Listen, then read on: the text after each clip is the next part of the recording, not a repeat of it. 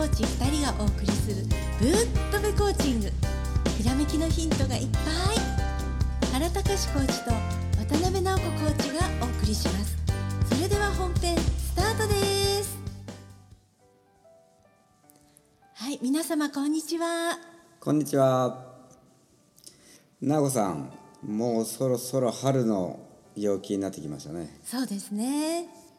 今日はね、3月11日、3.1日のね、日で、東日本大震災がね、えーあった日なんですけども、今、ね、巷では新型ウイルス、ね、そういうお話で、まあ、持ちきりになってると思うんだけども、はい。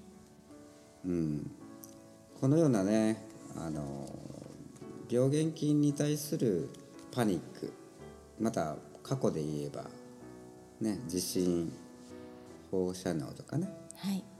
いろんなことがあったじゃないですか。はい。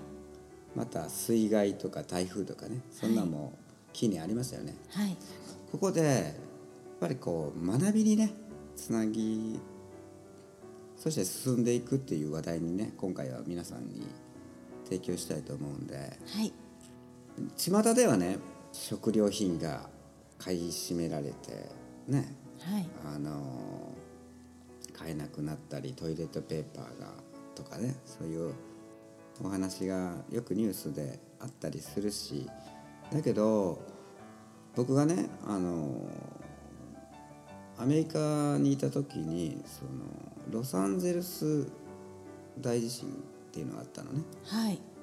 うん、その時にそういう風になったら日本人みたいにあの並んでちゃんと買わないんだよね。あそうだったんですか。ちょうどその時にロサンゼルスにいらっしゃったんですうん、やねっ、ぱり暴動になっちゃうんだよね。あなんかこう盗みに入ったりとかさ、あはい。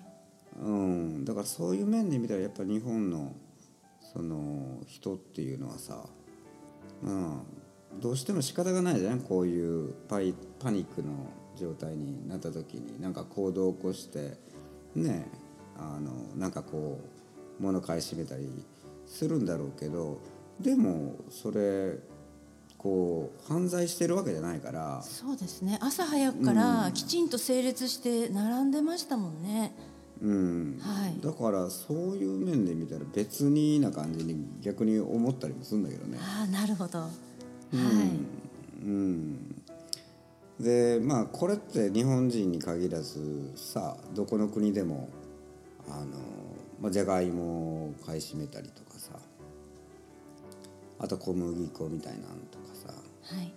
なんかこう地域地域にやっぱりこうこのパニックよく要は普通の状態よりも抽象度が下がって変な行動をしちゃうっていうのが、まあ、僕らが言うファイトはフライトはい。っていうんだけど、はい。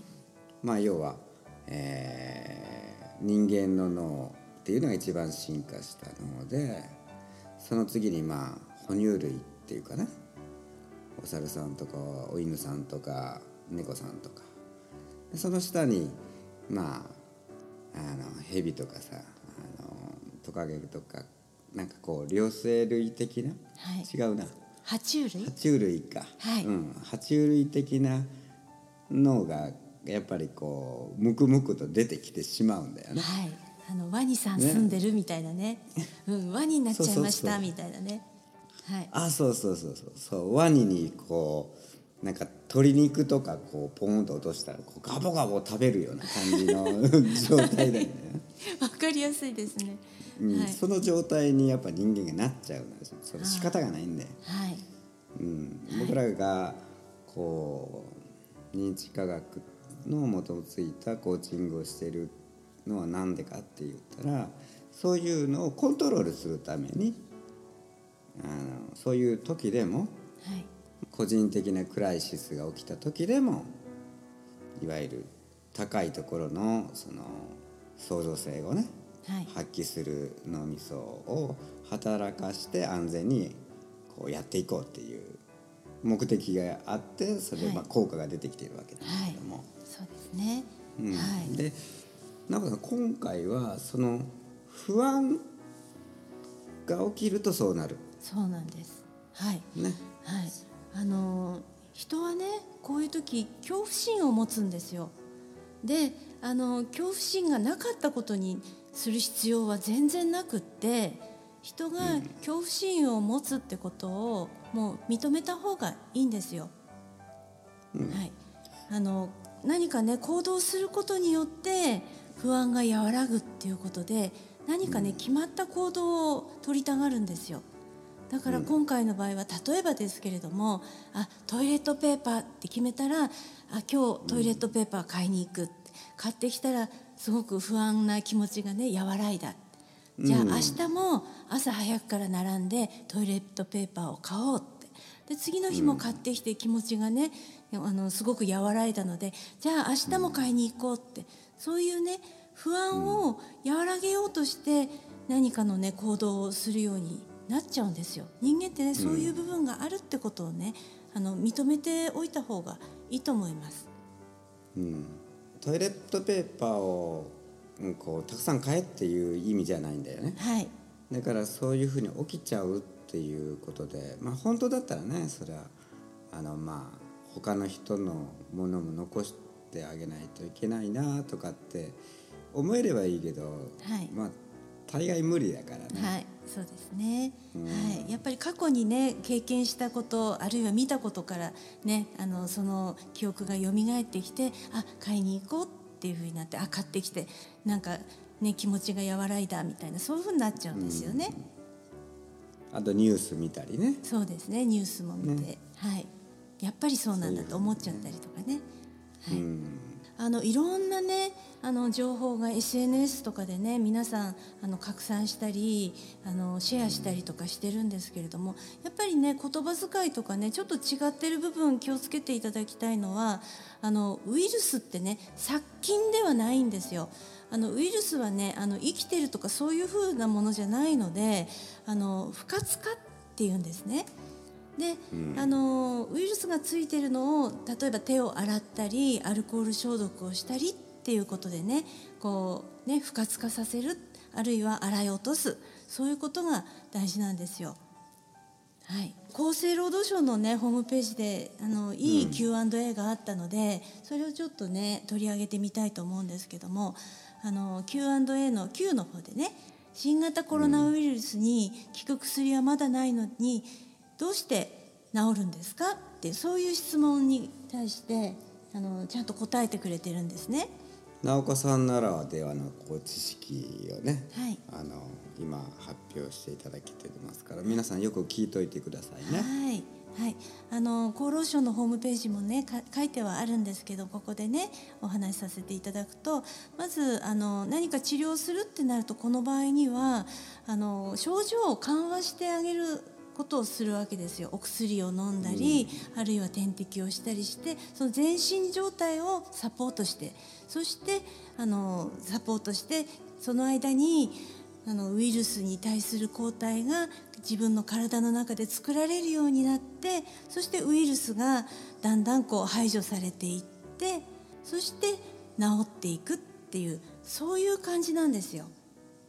今ね、あの私たちがするのはあの自分がかからなくなかからないためにいろんなことをするのは大切なんですよ。手を洗ったりねマスクをしたりとかね、あの早く寝たりとかそれも大事なんだけれども、自分自身があの万が一よその人に例えばあの、高齢の方であったり免疫力が弱い方に、ねうつしてしまわないためのそういう弱い人たちを守るっていうための行動を取ってもらいたいんです。そのために手を洗ったりマスクをしたり、あるいは睡眠をとったり自分の体調を整える、うん、そういうふうに考えてほしいんですよ。自分だけじゃなくて誰か弱い人を守るためでもあるんだっていうふうな考え方ができたらいいなって思います。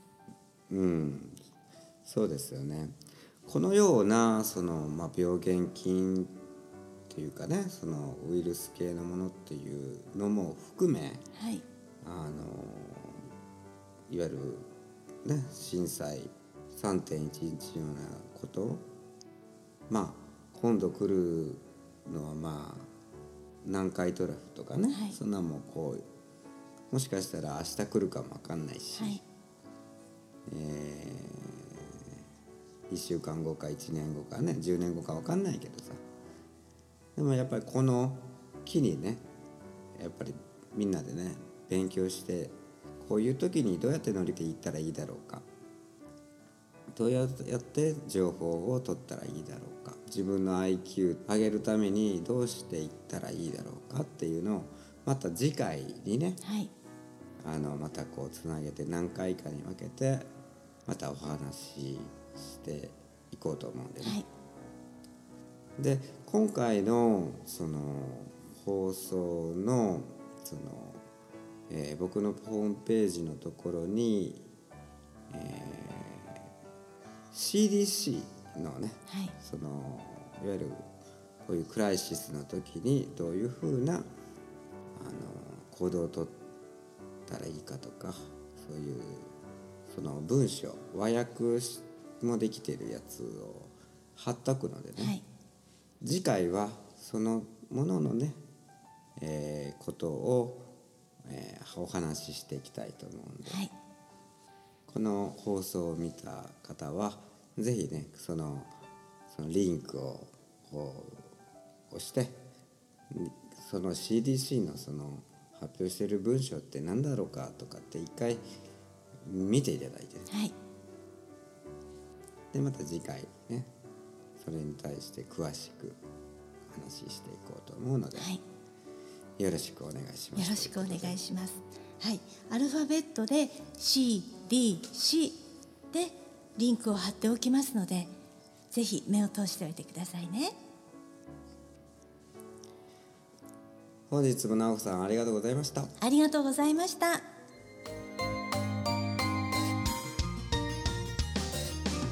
浜辺知識コーチング認定コーチ2人がお送りするぶっとべコーチング。今日のお話はいかがでしたか？ひらめきのヒント見つかりましたか？質問のある方は説明書きにあるメールアドレスにどうぞ。では次回もお楽しみに。